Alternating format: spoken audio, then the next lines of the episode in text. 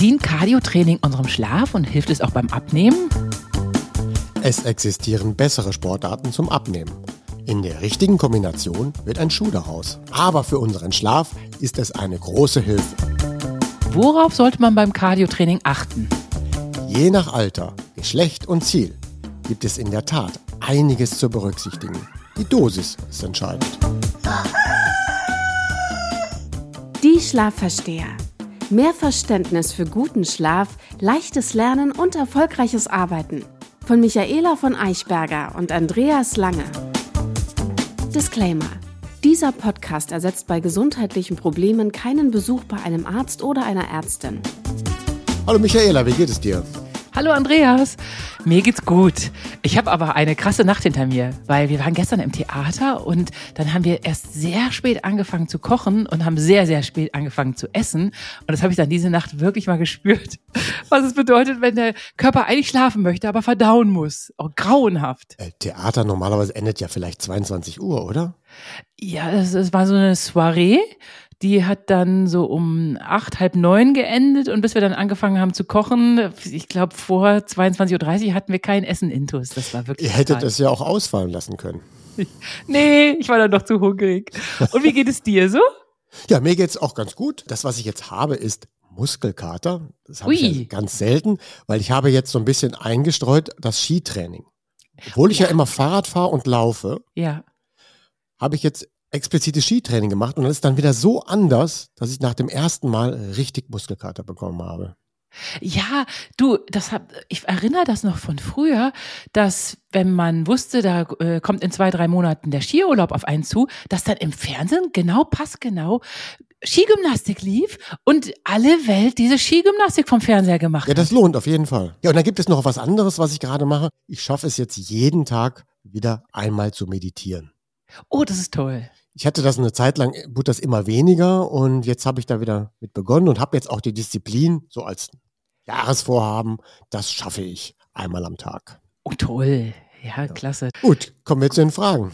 Ja, genau. Nick fragt, ihr hattet schlechte Fette als Belastung genannt, aber diesen Punkt nicht weiter ausgeführt. Hatte das einen Grund? In der Tat, da gab es mehrere Gründe. Zunächst war es der Zeit geschuldet. Das Thema schlechte Fette hätte wirklich den Rahmen gesprengt. Aber das Thema schlechte Fette hatten wir ja dann schon besprochen, indirekt, weil wir haben ja über fertige Nahrungsmittel gesprochen und dort sind ja häufig schlechte Fette mit enthalten. Und wenn man die weglässt, lassen wir natürlich auch die schlechten Fette mit weg. Und sonst kennen wir aber auch schon aus den Folgen zuvor, dass schlechte Fette ja bedeuten, schweres Essen, so wie Michaela gerade erzählt hat, stört natürlich den Schlaf. Noch mehr als vielleicht zu spätes Essen. Was vielleicht noch spannend wird, wir werden irgendwann mal das Thema Galle zum Thema Fette nochmal im Allgemeinen besprechen. Dazu gibt es mal irgendwann eine Folge. Ach, die Galle hat auch mit Fetten zu tun. Ich dachte, das nimmt alles die Leber. Ah, okay. Ja, du hattest das, glaube ich, schon angedeutet mit der Galle, ja. Genau, genau. Ja. Gut, Carla schreibt, absolut beeindruckend eure Folge zum Thema Leber. Vielen Dank. Noch nie war ich so motiviert, etwas für sie zu tun. Was mir nicht klar wurde, ist der Zusammenhang zwischen Vitamin D und der Leber. Also die primäre Rolle der Leber besteht darin, das Vitamin D zu metabolisieren und somit für den Körper dann erst nutzbar zu machen.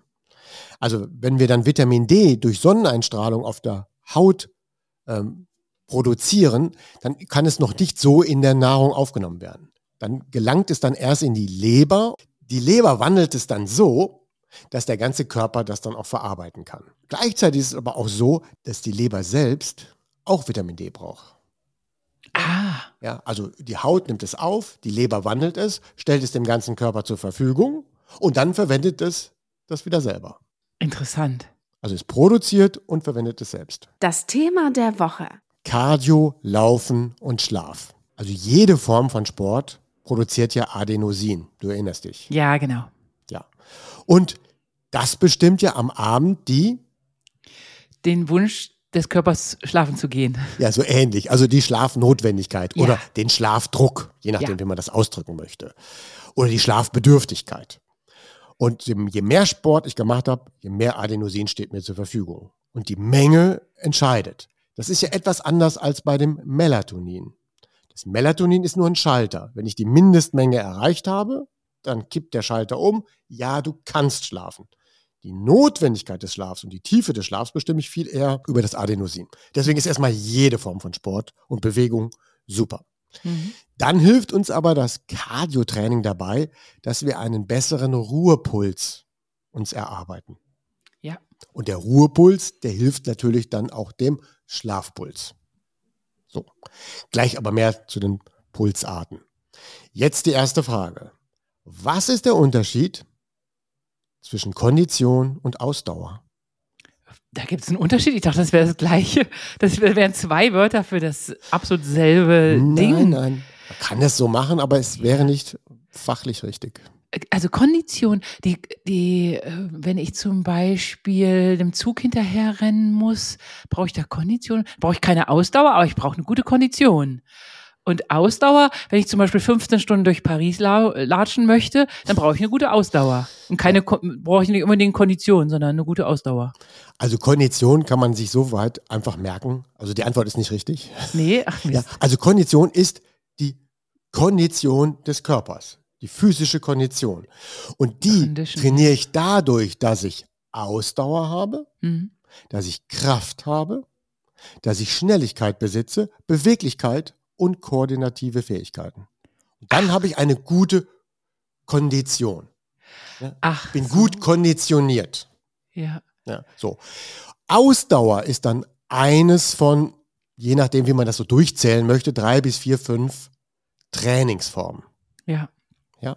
Und deswegen trägt es der Kondition bei, aber nur mit Ausdauertraining schaffe ich keine optimale Kondition. Ja, ich brauche noch Man, Beweglichkeit, Schnelligkeit, genau. ja. Okay, verstehe. Und in dieser Folge widmen, widmen wir uns ja der Ausdauer. Noch wichtiger ist aber tatsächlich eine vorhandene Kraft. Dazu hatten wir ja schon zwei Folgen gemacht. Mhm. Und es ist aber auch wichtig, dass wir Schnelligkeit entwickeln. Ist ja auch Teil der Kondition. Darüber sprechen wir aber auch gleich. Das ist das Sprinten. Und die Beweglichkeit. Es hilft, wenn man beweglicher ist. Es gibt andere Sportarten, die mehr Beweglichkeit erfordern. Aber eine gute Beweglichkeit des Hüftgelenks zum Beispiel, hatten wir diese Woche mal drüber gesprochen, hilft ja. auch dem Laufen. Und natürlich auch eine gute Koordination hilft auch dem Laufen. Ja. Es steht so nicht im Vordergrund, aber kann alles dem Laufen dienen. So, also reines Ausdauertraining sei vorab gesagt, also reines Cardiotraining ist immer zu einseitig. Deswegen brauchen wir auch die anderen Formen. Und Achtung, eine vollständige Cardioeinheit und eine vollständige Krafteinheit, wenn wir ja sagen, wir brauchen beides, die machen wir ja nicht hintereinander. Das hatten wir ja schon mal erklärt. Ja. Also, man kann so ein bisschen Cardio machen zum Warmmachen und danach mache ich Krafttraining.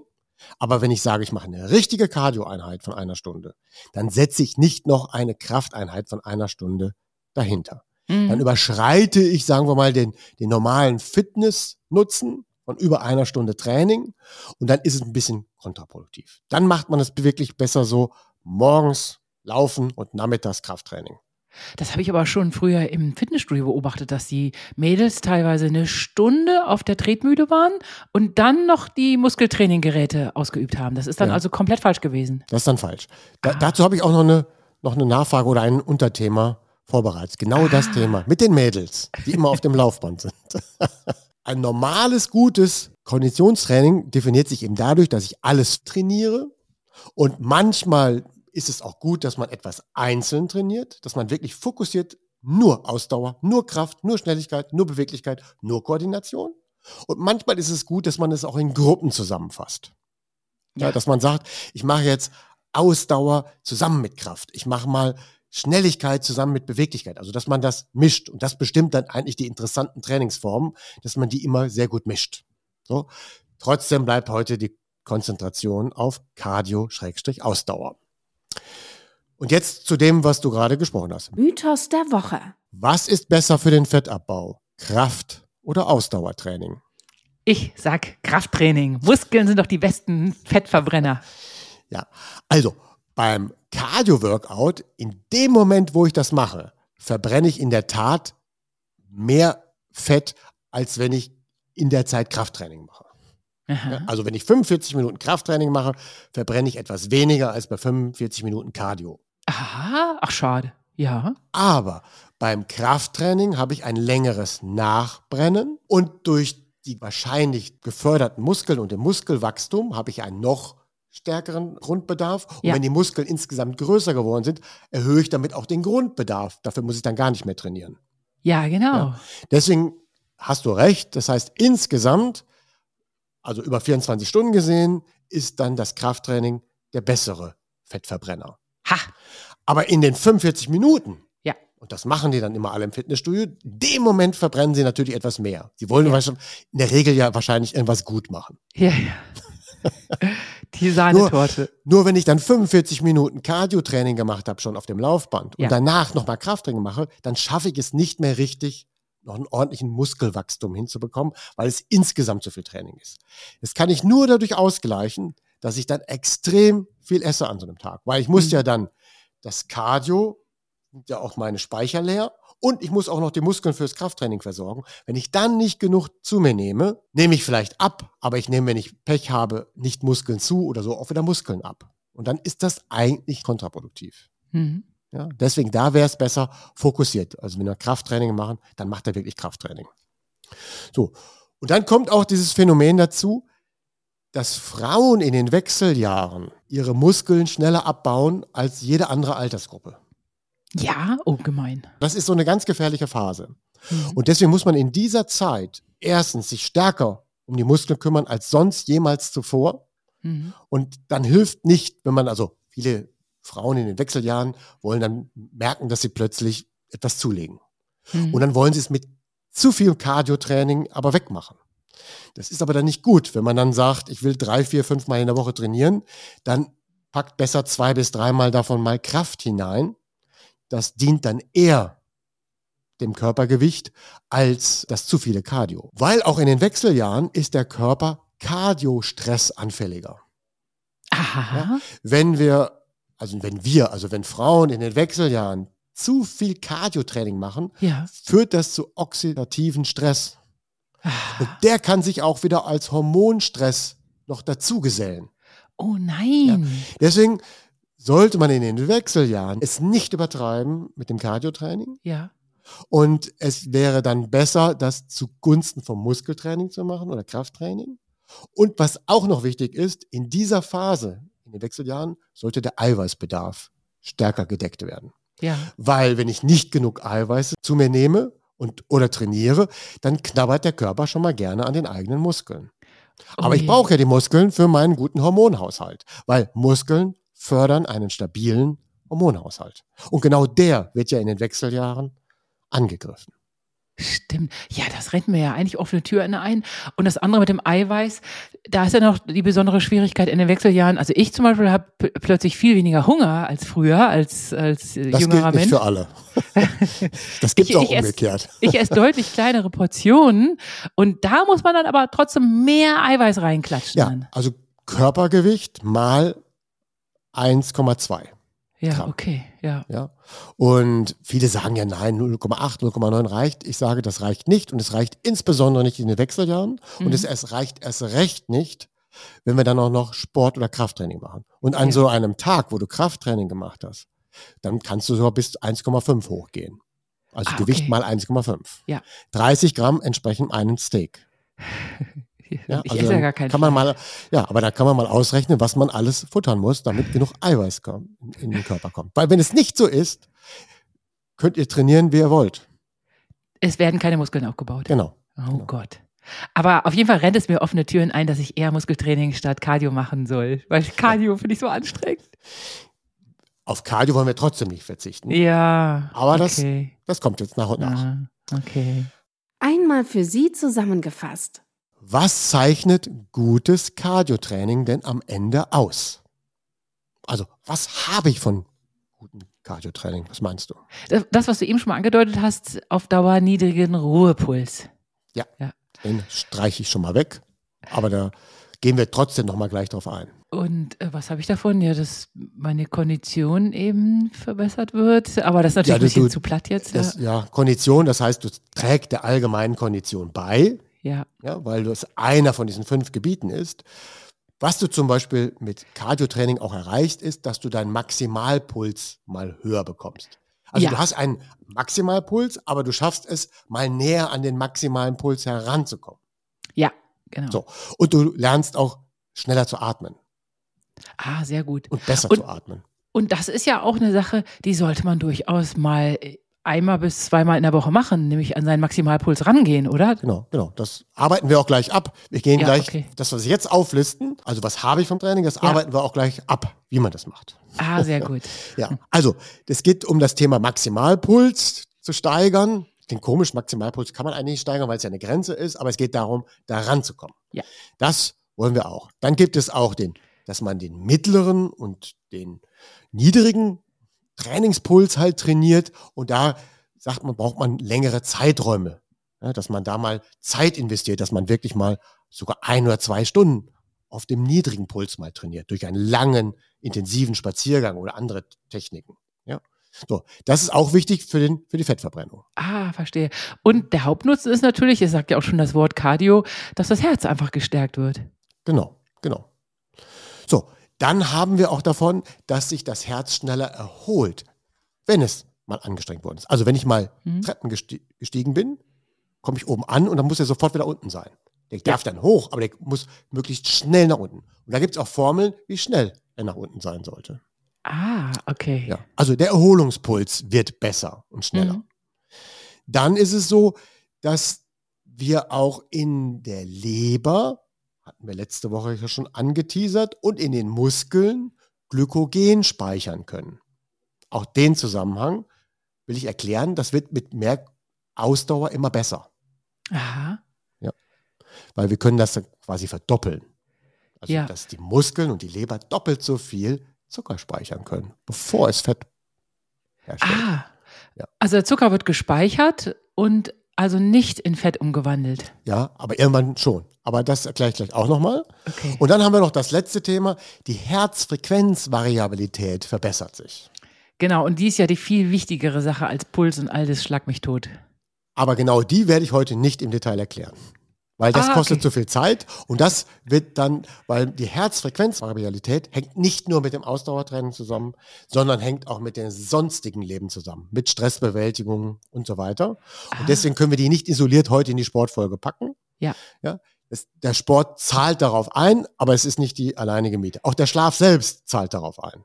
Ja. Und dann machst du mal eine eigene Folge über die Eigene Herz- Folge Herz und Puls und Herzfrequenzvariabilität. Kommt mal in eine Folge zum Thema. Ja. Vielleicht Herz heißt die dann. Gute Jetzt- Apps messen die ja auch regelmäßig. Genau, vor allen Dingen morgens. Mhm. Gut, jetzt haben wir das mal so aufgelistet, was ich davon haben könnte und jetzt arbeiten wir es ab. Also beginnen wir, sonst kann man gar nicht damit anfangen, mit dem Maximalpuls. Was stellst du dir darunter vor, wenn du das hörst? Da gibt es eine Formel. Das ist auf jeden Fall der Puls, der entsteht, wenn ich mich total verausgabe und den schnellsten Zug ever hinterher renne und den noch bekomme und dann da stehe mit hochrotem Kopf. Dieser Puls, der darf aber auch nicht zu hoch sein, aber der sollte ruhig schon für mein Alter gemäß hoch sein. Und ich habe die Formel vergessen. Ja. Es gibt eine Formel. Genau. Lebensalter plus. Nee, anders, also ich erkläre die Formel. Also wichtig ist, es gibt ja einen Puls, den man vielleicht irgendwie erreichen könnte, aber um den geht es nicht. Es geht um den maximalen Trainingspuls, Hm, den man nur nehmen darf, auch aus Sicherheitsgründen. ja, Ja. ja, So, wenn man viel trainiert, dann hebt er sich an. ja. Die Formel, die ich jetzt nenne, ist einfach nur für den Durchschnittsmenschen. Einer, Mhm. der viel trainiert, bei dem hebt sich das an und dann berechnen sich auch alle anderen Trainingspulse neu.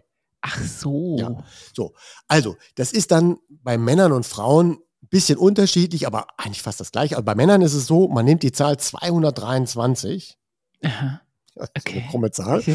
und zieht dann das Lebensalter mal 0,9 ab. Ach du Schreck. Ja, nicht also, wenn jemand 50 ist, dann bedeutet das, er hat einen Maximalpuls von 178. Mhm. Ne? Also 223 minus 50, also 0, mal 0,9 mal 50, ziehe ich halt 5 ab, ziehe ich, muss ich, also brauche ich 45. ne? Also Mhm. ziehe ich 45 von 223 ab, blablabla, dann sind wir bei 178. Heißt aber bei einem 20-Jährigen ein Puls von 202 Mhm. mhm. und heißt bei einem 90-Jährigen ein Puls von 141. oh, okay. So, Ja. da sollte man dann stoppen. Jemand, der trainiert ist, der geht dann leicht immer, der kann dann höher gehen. Mhm. Ja. Bei Frauen ist die Formel ähnlich, aber einfacher. Da nimmt man die Zahl 226, drei mehr, Okay. und zieht das Alter direkt ab. Ah, okay. Das heißt dann eben 176 mit dem Alter 50. Das heißt, mit dem Alter so 40 bis 50 treffen sich Männer ungefähr mit dem gleichen Trainingspuls. Aber wenn Frauen jünger sind, dann dürfen die einen höheren Puls haben. Ja. Und wenn Frauen älter sind, einen niedrigeren beim Trainieren. Mhm. Gute Smartwatches machen das hoffentlich eigenständig, wenn ich denen mein Alter verrate. Dass sie sagen, so, jetzt hier, Der, Vorsicht. da zahlt sich das Fudeln nicht aus. Das Mogeln für die Leute, die nicht in. NRW leben. Aber ha- hast du vielleicht eine Erklärung, warum ist es denn so, dass Frauen, wenn sie jung sind, einen höheren Puls haben können, dürfen und wenn sie älter sind, sollen sie niedriger se- sein als ein Mann? Warum? Gute Frage. Wahrscheinlich, weil man als Frau sowieso viel, viel mehr ausgestanden hat im Leben. Erstmal die ganze Zeit der Quatsch mit der Periode, da hat man Kinder bekommen. Das hat alles so am Körper gezerrt. Frauen brauchen einfach irgendwann ihre Ruhe. Das Ja, behaupte also- ich. Genau, also das ist dann die Erklärung. Das ist gut. Ja, also Ja? diese Formel, nein, ist. die Formeln resultieren so ein bisschen aus diesem Muskelschwund. Oh shit. Ja, Oh, wie gemein. so. Und Muskelschwund geht ja auch, auch aufs Herz. Herz Oh ist ja. auch ein Muskel. Ja. ja, und Lunge. Und daher kommt diese gleiche, die kleine Anpassung und eigentlich sind sie leistungsfähiger. Wenn man einen 17-jährigen Mann mit einer 17-jährigen Frau vergleichen würde, ist dann die Frau im Ausdauersport rein theoretisch leistungsfähiger. Nicht Mhm. unbedingt beim Kurzsprint, aber was eine längere Ausdauerspanne angeht. Und mit 50 treffen sie sich und dann später nimmt man ein bisschen Rücksicht. Aber wenn eine Frau regelmäßig Muskeltraining macht, dann muss man die Formel gar nicht anpassen. Und so groß sind die Unterschiede auch nicht. Verstehe. So, also, dann haben wir damit automatisch die rote Zone. Die rote Zone heißt, über diesen Puls sollte man nicht gehen. Mhm. Also beim Mann heißt es 178. Und dann sagt man, 90 bis 100 Prozent von diesen 178 bei einem 50-jährigen Mann ist die rote Zone. Wenn ihr da antickert, dann muss man aber Stopp machen. Und Ja. da bleibt man auch nicht lange drin. Ja. Ne? 10 Sekunden, 15 Sekunden, das reicht. Ja. Wenn man dann in diesem, in dieser Zone zu lange drin bleibt, dann übersäuern auch die Muskeln. Dann ist der Trainingseffekt weg, dann kann ich, dann habe ich ja so eine Art, wenn ich auch eine Pech habe, auch Muskelkater am nächsten Tag und so weiter. Das heißt, ich darf da nie so lange drin bleiben. Mhm. Ja, das ist halt diese rote Zone. So, und jetzt grenzt sich die nächste Pulsrate an. Das sind die oberen Pulsraten. Das ist dann zum Beispiel 80 bis 90 Prozent. Und Mhm. das ist, das nennt man die anaerobe Zone des Trainings. Aha. Ja, also wenn ich zwischen 80 und 90 Prozent bin, da sprinte ich zum Beispiel drin. Mhm. Und eigentlich am Schluss des Sprints rutsche ich dann mal aus Versehen ganz an den oberen Puls, aber eigentlich sprinte ich dann mit den 80 bis 90 Prozent. Und bei diesem Sprint wird aber, weil es anaerob heißt, kein Sauerstoff eingesetzt zum Gewinnen von Energie, um damit den Körper zu versorgen, Ja. sondern das funktioniert eben ohne Sauerstoff und deswegen geht es auch nicht so lang. Und auch Ja. hier ist die Gefahr, wenn ich es zu lange mache, übersäuert der Körper wieder. Mhm. Also in diesem Nicht-Luftbereich. Das heißt, ich kann das mit Luft nicht ausgleichen. Ich kann ja einen 100-Meter-Sprint einfach machen, ganz egal, wie viel Kondition ich habe. Ja. Dann ziehe ich den einfach durch. Mit Kraft kann ich das sogar ausgleichen, aber das geht nur eine ganz kurze Zeit. Ja. Ja? Und wenn ich einen langen Lauf vorhabe und mache das direkt am Anfang, bin ich ja platt. Ja, genau. Ja. Ja. So, das heißt, ich habe eine gewisse Energiereserve, wo ich im anaeroben Bereich laufen kann. Jemand, der stark trainiert ist und in seinen Trainings immer wieder diese Intervalle einbaut, Mhm. also immer mal wieder einen Sprint und wieder zurück und einen Sprint und zurück, der trainiert dann diese Phasen, kann es dann irgendwann länger. ja. Es ist aber wichtig, dass man mal den, so wie du gerade sagst, diesen Puls wirklich hochjagt, aber nicht ständig und nicht über eine lange Dauer. Mhm. Und ein gutes Training zahlt sich dadurch aus, dass ich ab und zu mal so eine Einheit einlege. Ich sprinte einfach mal und dann lasse ich alles wieder runterkommen. Mhm. Ich kann auch sprinten und danach schnell gehen. Mhm. Ja, und dann einfach wieder ruhig werden. Ich kann das aber auch im Fahrrad machen. ne? Einmal anziehen und dann wieder lo- locker durchtreten. Ja. Und es ist ein viel höherer Trainingseffekt, wenn ich das mische, ja, das ist lustig. als, ja. als wenn ich das monoton mache. ja. So, das Monoton hat auch seine Vorteile, aber dazu kommen wir gleich. Also, was dann auch trainiert wird, ist Kraft. Weil beim Sprinten ist es wie Krafttraining. Ah, weil, okay. Ja, wenn ich zehn Wiederholungen mache, die dauern ja nicht länger als ein Sprint. Ja, Ja, so. Sprinten ist dann wie Krafttraining, aber das kann ich eben nicht so lange machen. ja. Und sag jetzt nochmal für einen 50-Jährigen die Pulsfrequenz des anaeroben Bereichs. Ja, der, der 50-Jährige hat ja nur eine normale, einen normalen Maximalpuls von 178. Ja, Und wenn ich dann 80 bis 90 Prozent mache, dann muss ich 10 Prozent abziehen. Ziehen wir mal 20 ab, können wir auch 30 abziehen, dann liegt der dann ungefähr bei 148. 148. Und Frauen, 50-jährige Frauen, Das ist dann gleich, weil die ist treffen gleich. sich ja mit 50. die treffen sich aber 50. Ja, genau. genau. So, dann ist das ungefähr der Puls, wo der im anaeroben Bereich trainiert. Mhm. So, das kann er dann aber auch wirklich mal ganz hoch jagen, Mhm. weil das macht man aber in diesen drei, vier Sprints, macht man die ersten drei, vier Sprints in so einem Training wirklich nur auf dem Bereich und danach jagt man es wirklich hoch. Kannst du dich noch erinnern, warum Sprinten so wichtig ist? Weil es einen epigenetischen Schalter umlegt. Leute, die nicht mehr sprinten können, da hat der Körper gesagt, oh ja, du brauchst es, diese Zellen. Hat er nicht gesagt, mehr. aber das beschließt er dann. Ja, Wenn wir nicht genau. mehr rennen, lässt er uns schneller altern. Ja, genau. Also die, die noch sprinten können, die sind noch jung. Der Körper ist noch jung. Ja, Cardio-Training kann ich natürlich auch mit dem Fahrrad oder mit dem Crosstrainer machen, mit allem. Ja. Aber wenn ich diesen epigenetischen Schalter setzen will, muss ich ab und zu mal flitzen. Und also auch mal gehe, also dabei äh, durch den Wald oder über die Straße rennen. Ja, ich kann ja ganz normal spazieren gehen, aber Ja. ich spurte mal. Aber ich muss natürlich darauf achten, dass die Muskeln vorher warm sind. Ich kann nicht Ja, ja, genau. losspurten. Es reicht nicht, auf dem Fahrrad zu sprinten, sondern man sollte wirklich im echten Leben sprinten, damit der epigenetische Schalter umgelegt wird. Ja. Hm, Kennst du noch den anderen Schalter des Sports? Das Klettern. das Klettern, genau. Kraft in den Händen. Das mache ich ja jetzt täglich mit so Klammern. Da Ja. imitiere ich das Klettern. Genau. Aber ich würde zu gern auch mal eine Kletterhalle ausprobieren. Ja, mach doch mal einfach. Ja, mache ich. So, jetzt haben wir den anaeroben Bereich des Sprintens besprochen und jetzt kommt der aerobe Bereich, also wo wir dann auch schon Sauerstoff nutzen. Und das ist dann so 70 bis 80 Prozent des Maximalpuls. Und Mhm. in, diesem, in dieser Zone verbrennen wir Fett und Kohlenhydrate mit Sauerstoff Mhm. und wir steigern damit diese grundlegende Ausdauer. Weil in diesem anaeroben Bereich, wo wir gerade waren, da steigern wir nicht die Ausdauer, da steigern wir nur die Maximalkraft, Mhm. da lassen wir den Muskel wachsen, da challengen wir das Herz, aber das hat nichts mit Ausdauer zu tun. Die Grundlagenausdauer, dass sich unsere Ausdauer und Puste verlängert, die trainieren wir in den 70 bis 80 Prozent Bereich. Mhm. Ja, also da liegen wir dann wieder äh, unter 148, je nachdem, wie man es jetzt berechnet. So, und hier sollte sich auch der größte Teil eines Trainings befinden, wenn Ah, wir okay. Cardio-Training machen. Ja, ja. Ne, So 70 bis 80 Prozent. Wenn man ja viel trainiert, dann verschieben sich das aber alles nach oben. Ja. Das heißt, die 70, 80 Prozent bleibt stehen und die 80, 90. Aber mein Maximalpuls hebt sich an. Dann muss ich nicht mehr als super trainierter und 50-Jähriger nehme ich nicht mehr den Maximalpuls eines 50-Jährigen, sondern dann darf ich den wieder eines 40-Jährigen benutzen oder eines 30-Jährigen benutzen. Ja. Ja, so muss man sich das ungefähr vorstellen. Und das kann man genau messen beim Sportmediziner mit dem berühmten Laktattest.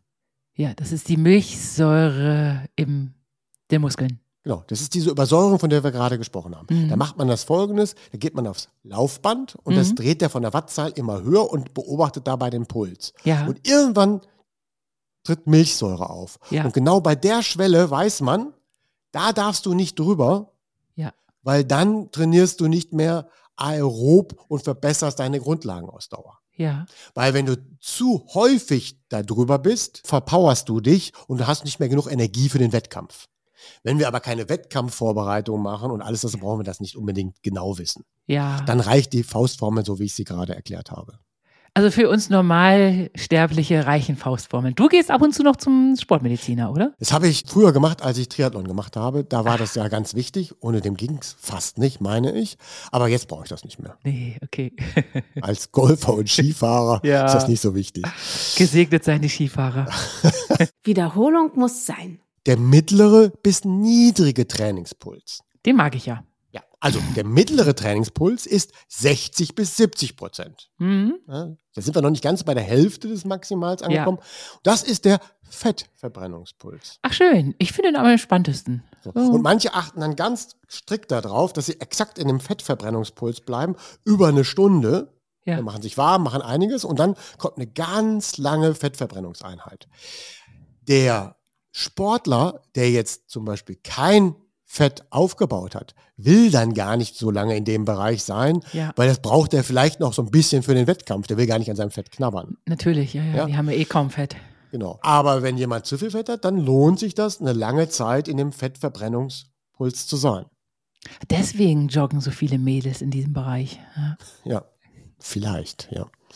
So, also es ist ein ganz anderes Trainingsziel und dauert ja auch eine, über eine längere Zeit. Mhm, mhm.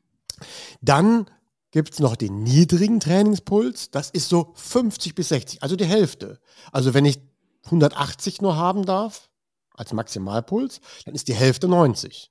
Wenn ich bei 90 trainiere, das ist echt nicht viel, Mhm. dann ist das der Regenerationspuls.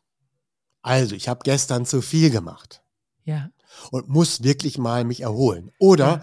ich möchte keinen einzigen Tag nicht trainieren und halte es nicht aus ohne Laufen. Dann darf an dem freien Tag, den man als freien Tag dann wertet, dürfte ich dann im Regenerationspuls laufen oder Fahrrad fahren. Verstehe. Lass mich raten, das machst du sowieso. Ja, aber der Regenerationspuls ist auch etwas fürs Ausfahren am Schluss des Fahrradfahrens oder fürs Mhm. Auslaufen zum Schluss nach dem Lauftraining. Ja. Ja, dass ich dann am Schluss nochmal zehn Minuten nur im Regenerationspuls mich befinde. Mhm. Dann regeneriere ich auch insgesamt schneller. Mhm. Ja. Mhm. Verstehe. Das muss man nicht machen, aber das ist besser als denen. Weil denen empfehle ich ja nicht vor und nach dem Training, sondern denen genau wie, das, wie die anderen beiden Trainings immer an separaten Plätzen am Tag oder in der Woche. Ja. Und wir wollen uns warm machen vom Cardio-Training und wir können auch zum Schluss regenerativ runterfahren. Und dann machen wir das Mhm. genau zwischen 50 und 60 Prozent. Mhm. Super. Wenn wir das gewusst hätten. Jetzt kommen wir nochmal auf dieses Glykogen in der Leber und in den Muskeln. Ja, genau. Also der Zucker in, den, in der Leber und den Muskeln. Also, wenn wir in dieser aeroben Sauerstoffzone sind, zwischen 70 und 80 Prozent, dann trainieren wir die Muskeln auf eine Weise, dass sie befähigt sind, mehr Glykogen abzuspeichern, und zwar in der Leber und in den Muskeln. Mhm. Und das verdoppelt sich bei einem Trainierten gegenüber einem normalen Menschen. Super. Es ist ja so, wir essen etwas, Kohlenhydrate oder Zucker, Ja. Und dann muss das ja erst gewandelt werden von der Leber und die Leber wandelt es dann erstmal in Glykogen um und dann kann es gespeichert werden in den Muskeln und so weiter. Wenn wir dann aber irgendwann die Muskeln gefüllt haben und die Leber gefüllt haben, dann wird darüber hinaus natürlich wieder Fettreserven Ja. angebaut, die man auch eigentlich als Reserve ja hat. Ja. Nur wir brauchen nicht so viel Reserve. Nee. Und immer wird auch die Reserve schwer, dann ist es keine Reserve mehr, sondern eher Ballast. Ja, genau. So, also muss man immer wissen, ein trainierter Muskel, den kann ich viel voller stopfen mit Glykogen. Ja. Und das mache ich aber im Training. Ich muss dazu aber essen und trainieren. Essen und trainieren. Wenn meine Glykogenspeicher komplett leer sind, Mhm. Dann kann ich das nicht mit einer Nahrungszufuhr wieder auffüllen. Ja. Ich muss mehrfach essen und auch mehrfach vielleicht wieder trainieren, um die wieder komplett voll zu bekommen. Und das ist mit ein Geheimnis bei einem Leistungssportler, wenn er Triathlon oder einen Marathon macht. Nur mit gefüllten Glykogenspeichern kann ich überhaupt einen vernünftigen Wettkampf bestreiten. Ah, okay. Weil wenn die gefüllt sind, habe ich dann Ausdauerfeuer von 90 Minuten da drin. Ja. Das heißt, ich kann schon mal 90 Minuten rennen, ohne dass ich essen muss. Ja. Ja. Oh, super. Und ein Untrainierter hat, also hat, hat, hat da fehlen dann auch andere Sachen, aber der hat dann Ja. vielleicht einfach nur eine Energiereserve von 45 Minuten und dann ist Schluss. Ach, verstehe. Nach den 90 Minuten muss auch der Marathonläufer während der Strecke etwas essen. Ja, ja, genau. Ja. Ja, das gleiche auch beim Triathlet. Ja. Aber wer dann eine gute Fettverbrennung hat, weil er so, auch das hat sich heute ein bisschen geändert, wenn man so ein bisschen Fett darf man dann doch haben, weil Mhm. das kann man auch nochmal anzapfen. Aber wenn ich im Wettkampf meine Glykogenspeicher benutze, brauche ich wenig Atemluft dafür. Mhm. Wenn ich an meine Fettreserven will, dann muss ich stärker atmen. Ah, okay. Ja, so, so trennt sich also die Spreu vom Weizen. Jetzt verstehe ich das. Ja. Das ist ein relativ komplexer Zusammenhang. Ich will das Ja. jetzt auch nicht überstressen, aber deswegen Ja. ist, es, ist es so, wenn ich einen Marathonlauf gemacht habe, kannst du ja nicht am nächsten Tag wieder einen machen, weil die Nee, Speicher sind leer. Ja. Ich muss die Speicher füllen. Ich habe immer noch super Fitness. Aber ich muss erstmal meine Sehnen wieder erholen lassen, meine Muskeln erholen lassen. Ich muss die Speicher auffüllen. Kann ich frühestens nach einer Woche wieder sowas machen. Ja, Wenn überhaupt. Früher, hat, früher hat man noch längere Pausen eingelegt. So. Aber interessant ist eben für alle, was die Zuckerverwertung oder Kohlenhydratverwertung angeht, trainierte Muskeln haben einen besseren Zwischenpuffer, bevor Fett angesetzt wird.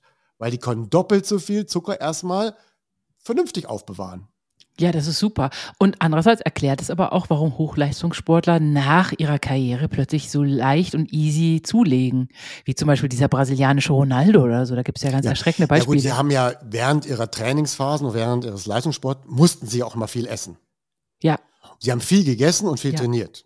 Ja. Aber dann lassen Fällt sie die Essensmenge weg? stehen und Ja. das Training fällt weg. Und die Muskeln werden auch weniger. Ja. Also das geht natürlich nicht. Deswegen muss man ja auch abtrainieren oder runtertrainieren. ja, Also langsam weniger werden lassen, auch wegen dem Herz.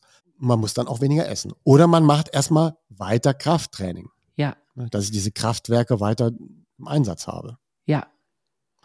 Ja, das war dieses kleine Geheimnis, was wir letztes Mal nicht angesprochen hatten. Es hätte vom Kontext nicht gepasst, was der Ja. Auftrag der Leber da ist. Ob ihr es glaubt oder nicht.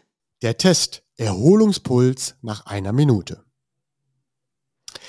Wenn du jetzt mal deinen Puls auf 180 hochfährst, das Mhm. ist ja so das Maximale bei Menschen so um die 50. Was für einen Puls habe ich dann nach einer Minute? Ja, Also, wenn der Puls bei 180 hochgejagt worden ist, beim Sprint oder zwei Sprints, und nach einer Minute messe ich dann und ich habe dann nur noch 140 oder weniger, dann bekommst du die Note 1.